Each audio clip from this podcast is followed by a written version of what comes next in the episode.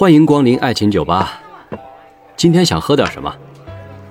需要我给你推荐一杯鸡尾酒吗？好的，稍等。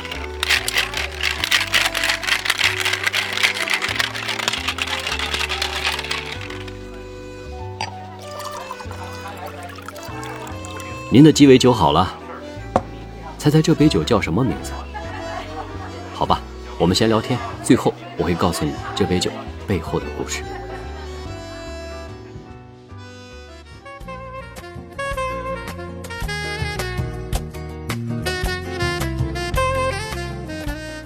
你说一个比较自我的一个女生呢，她可能自己独立的能力比较强，反而这样的人是不是更容易单着呢？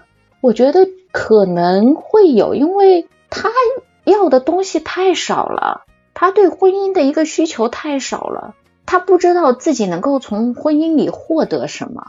那对于这种人来说，可能从一个算计的一个角度来说，从投入产出比的一个角度来说，他觉得不值得。他的一个精确计算会觉得不值得，因为我什么都可以。那除非他特别希望说我要拥有一个我自己的孩子，那可能是除外。但是这个婚姻又不是很纯粹。你说这一点呢？我在上海的是刚好有一个邻居，我老妈呢和她的这个邻居的呃阿婆呢两个人关系还是不错的。这个邻居的他的这个女儿呢就是三十多岁了，然后在上海呢，她不是本地的上海人，她是一个河南人吧，形象是很好。哎呀，自己呢在这个呃在上海也开了一个装饰设计公司，收入也很不错，大概有个三十四岁了，三十五岁了，我忘了。那时候到处给他找对象，一直都愁着没找到对象。以前呢也不知道是什么经历吧，我当我也不知道。后来终于找到一个，就是很快听说就结婚了，因为是邻居嘛。很快结婚之后就很快生宝宝了，但是生完宝宝之后没有几个月就离婚了。本身这两个人呢就不是太有感情，男的呢就完全是属于那种咱们现在讲叫凤凰男吧。结了婚之后呢毛病也非常多，后来他妈也看不过去呢，他自己也看不过去，最后就给离婚了。这个时候我就觉得这个女生在这个年龄段的时候，匆忙找一个男生结婚，已经不在乎他是不是跟他过日子了，在乎的是不是有一个宝宝，对他来讲是一个比较在乎的一个结果。那我我碰到过更加极端的一些例子，就比如说我一个朋友的朋友，前段时间是去，他是去做了一个现在不是特别呃守法的一个代孕的一个事情，而且他不是第一次去做。他也是三十岁出头，三十二、三十三岁这个样子。然后他也就是，其实也不是他想，是他妈妈想要有一个自己的孩子，或者是说要继承自己的血脉，所以去做这个人工受孕的一个工作。我觉得这个可能跟家庭有关系吧，因为很多人在三十岁到三十五岁的时候去结婚，并不是因为他自己想结婚。他是受社会压力、父母压力而去为了结婚而结婚，这种婚姻幸福的，说实话凤毛麟角，跟以前传统社会的盲婚哑嫁是没有任何区别的。而且现代人女性的一个觉醒意识出来之后，你会觉得这段婚姻你在这里面特别委屈，你不会去主动的去调和关系的，所以这方面失败的例子就特别多。所以我一直觉得，如果说你在你最好的年龄，你没有找到特别合适的人，当然这个前提是你要去努力一下。你没有找到特别合适人，在三十到三十五岁这个对你来说你的危机感最重的时候，社会舆论反响最大的压力最大的时候，你一定要慎重的选择自己的婚姻，这对你自己是一种负责任的表现。而对于这些人的父母来说，千万不要为了你自己的想法，去真的很迫使你的子女去接受你们的那一套生存法则。当时其实我也会受到我爸妈的一些影响，就会觉得说要结婚或者是要怎么样子的时候，我跟我妈说：“我说结婚是为了什么？”我妈说：“我以后是由你来做送终这一件事情的，但你没有，你以后老了以后，你没人来陪伴，然后。”我问我妈，我说你觉得我现在的我，你生病了以后靠得住吗？靠不住。你生病了以后，我是靠不住的一个人。你怎么能想象我的子女在我生病的时候，我是可以依靠他，他来帮我的呢？我说这个你看我就知道这是靠不住的，你不要往这方面去想，这个不是结婚的一个理由，或者是你逼我结婚的理由。然后所谓的传统接代，我家没有王位去继承，血脉不重要，是不是？血脉不重要，我们家是有个金山银矿吗？没有。然后养儿是为了防老吗？不是，防不了。不养个白眼狼可能就不错了。白眼狼和一个孝子是百分之五十对百分之五十的概率。不要拿这个理由，或者是拿这些东西去来给到自己的子女一个压力。然后自己作为一个子女，第一个不要这个事情上跟自己的父母真的起一个很大的一个冲突。这个并不好，因为父母是你一辈子的，所有的关系当中，父母是你一辈子的，还有一辈子的东西，可能就是你如果结婚的话，就是你未来的孩子，这个关系是一辈子的。但是也不要因为父母的压力，你去改变你自己，你去委屈你自己，更不要说是因为旁边的七大姑八大姨的压力，因为他更不为你负责，你也不用为他们负责。没错，所以真的，我是觉得这个年龄段，千万第一不要太着急，第二也不要太不着急，第三千万要记住自己到底想要的是什么，不要太随意。我跟你的想法还是很接近的。首先呢，第一个呢，我们渴望可以去找啊，如果碰到合适的，还是要接触的，这个不是我们在拒绝别人啊。第二个呢，就是绝对不要考虑到这个孩子呀，将来会得到孩子给我们来做些什么，这个我非常赞同。还有一个呢，就是你刚才所说的，两个人如果能够在一起的时候，关键还要在一起，就是彼此他是有一种需要。如果本身就没有感觉到这种需要感，那我觉得在一起也没有必要了。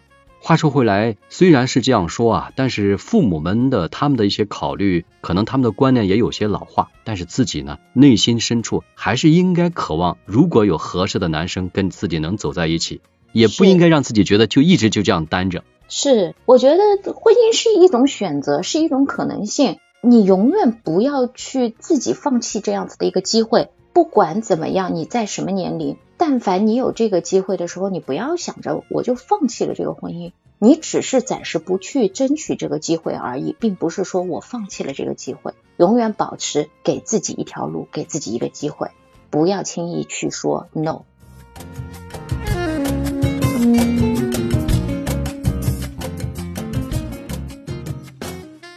之前呢，有一个朋友还问过我一句话，就是什么是爱情？我不知道天晴你是怎么看待这个问题的？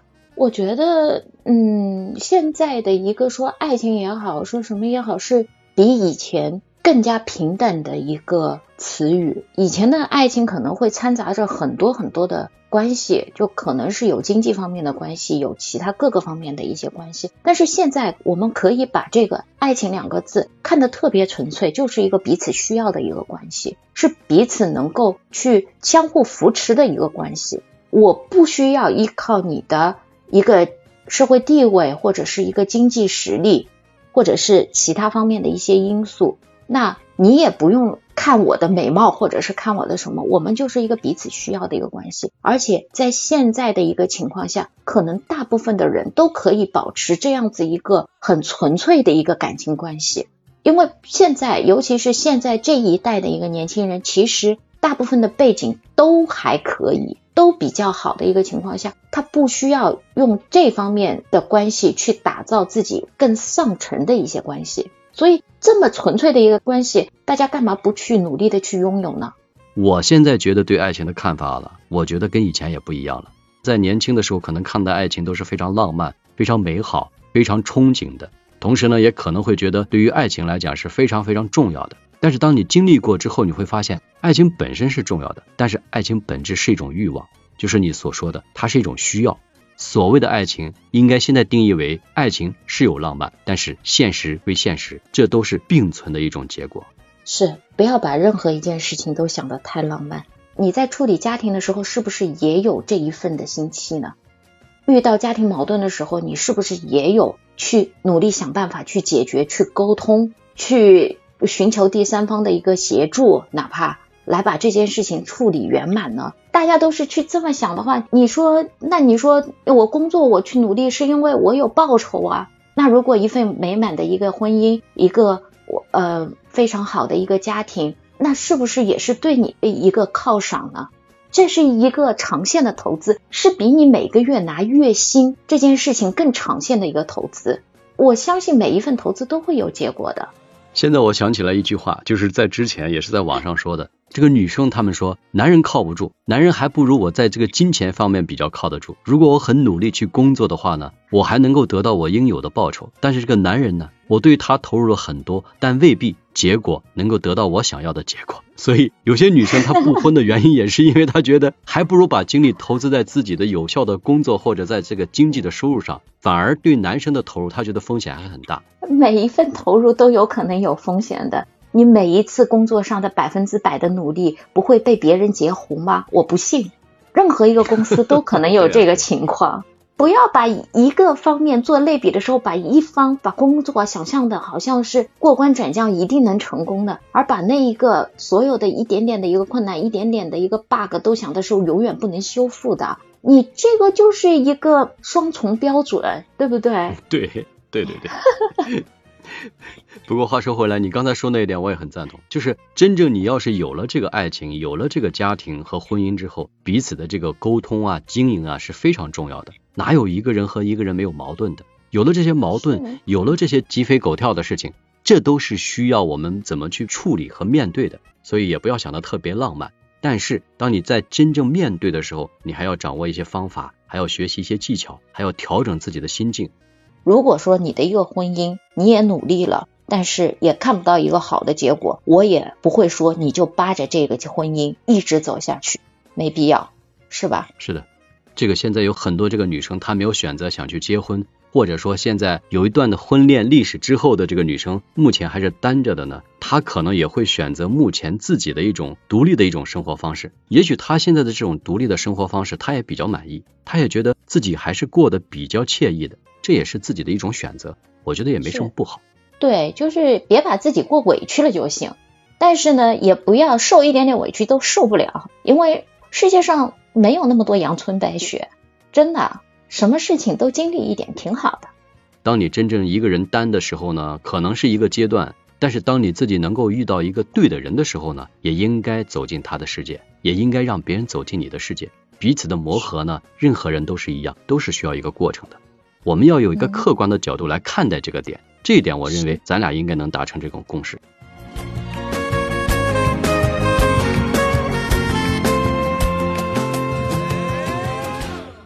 其实结婚是让人一夜长大，然后其实生儿育女也是让人家就是你有一个质的一个飞跃的一个阶段嘛。但是如果你不结婚的话，其实你的一个整个一个成长性，你的那一种一夜长大的感觉，不管是在你的。家里面还是你自己是会延迟的，没有那种长大的感觉，你就觉得你是小孩子。包括我现在其实也是一样。我现在如果是对我家外甥一辈，他们其实现在像我外甥的话，现在都二十一二了，他觉得我跟他是一样的。他虽然叫着我长辈的称呼，但是他觉得我跟他是一样的，都是不懂事的人。然后包括我最小的一个上四年级的小外甥，他也是这个样子。他如果吃一杯酸奶的话，他会给我一个，因为他觉得你是小孩子，你跟他是一样的，你明白吗？他不觉得你是大人。这个其实挺可怕的一件事情，就是你在别人的眼里，你永远是个孩子，然后你也会带给自己一个一个心态，就是我还没长大。我到现在我都有这个阶段，我就觉得我没长大，我妈也觉得我没长大。我妈是什么时候觉得我长大了？是我妈前几年生病的时候，突然间，呃，我去协调，我去做家里的那个做决断的人的时候，我妈觉得我放心你了，因为你长大了。也是从那一年开始，我妈不再反反复复的跟我谈结婚不结婚这个事情，因为她觉得我能够做决断，我能够过得很好。之前完全没这个感觉，之后她会觉得你长大了，我放心你了。就是这个样子，这是不是有你刚才所说的这种两面性呢？就是在未婚的这个情况下呢，自己有些地方是比较理性能干的，也是能够担当的，也有责任的。但是在另外一个心理的另外一面呢，其实自己还是个孩子，对，而且也没有长大的一种状态。没有长大，其实你一直没有长大。然后父母为什么不放心你？是因为他觉得你不可靠，因为父母看不到你工作那一方面。你工作的时候再雷厉风行，再果敢决断。也是你工作的一个状态，父母看不到的。对对，父母看到的是你在家里的表现，你家里的孩子气的表现。然后父母不放心你，很大程度上是觉得你以后怎么办？你还是个小孩子，你以后老了怎么办？什么都不懂，什么都不会，你以后老了怎么办？直到那一年，我妈生病比较严重，然后我去我去帮她找医院找医生，然后直接后来开刀啊什么的，到后面一直复查复检的时候，我去跟医生沟通去联络。我妈其实看到的是我那一方面，就直到那一天那一件事情之后，她觉得哦，原来你真的长大了，我很放心你，你原来在社会上是能够跟人家去去 PK 也好，去做决断也好，能够把自己照顾得很好，能够扛得住事的人，是从那一天开始。那你说你不结婚的话，你你爸妈怎么知道你长大？我不希望任何一个人都有这一段经历，让爸妈觉得你长大。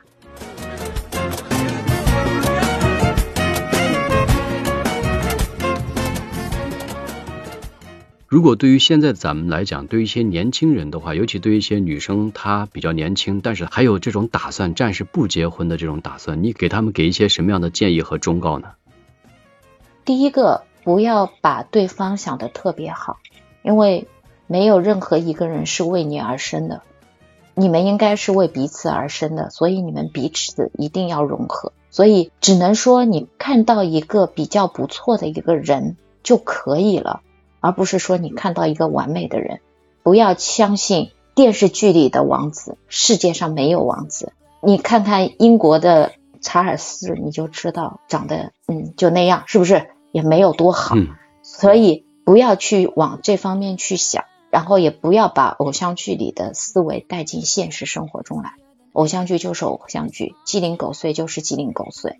然后第二个是不要太着急，不管是你。周边的人还是你父母，如果说他给到的是一个不理性的一个，纯粹是觉得你想要，你应该结婚了，或者觉得这个人不错，觉得怎么怎么样，那就一定要让你结婚。那我觉得你也可以去好好的去思考一下，再做决定。因为过日子是你们两个人的事情，而不是你周边人的一个事情。当然会涉及到你父母啊，对方父母那一边，但最主要的。能不能合得来是你们两个人的事情。如果特别不合适，真的没有必要特别的委屈自己。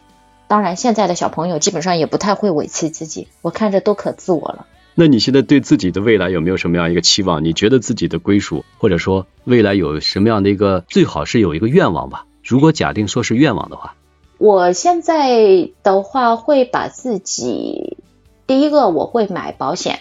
因为我会把自己做最一直单着的一个打算，做最坏的打算，拥有最美好的愿望，然后保持健康的身体，这几样事情是比较重要的。然后呢，不要有年龄上的一个焦虑，你要相信，你把自己保持的高于你同龄人的百分之五十以上，你就是一个胜利者。包括我说一下，我前两天其实。家里面有一个阿姨过来打扫，其实她比我小，一看就知道她比我小。然后她就在那边说：“她说我现在能够看到，因为他看得出来我是单着的。然后他跟我说：‘他说哎呀，我真羡慕你呀！我现在都是为我儿子而活。他好像是生了有两个男孩。他说我现在忙忙碌碌的，就是为了我们家两个儿子。我都不知道我我忙那么多都是为了什么。’我想想就很羡慕你们，然后我跟他说：“我说可能我现在的生活是你羡慕的，但是有可能你未来的生活是我羡慕不了的。你有可能以后享的福也是我羡慕不了的，我以后受的苦也是你现在看不见的。所以每个人的人生都会有不同的一个精彩，但是把握好自己现在的一个人生，然后不要去羡慕别人，或者是说。”不要去羡慕自己达不到的一个情况，我觉得努力把每一步都走好，这个比较重要，而不是说这山看着那山高，没有必要。实际上呢，过好自己的目前的人生就很重要。我们并不是刻意的想去单着，但是如果我们单着，我们也希望把自己的这段人生过得精彩，过得有趣，过得快乐和开心。好，再次感谢天晴，我们今天的录制呢告一段落，希望我们下次还有机会合作。再次感谢，谢谢，谢谢大家，嗯，拜拜。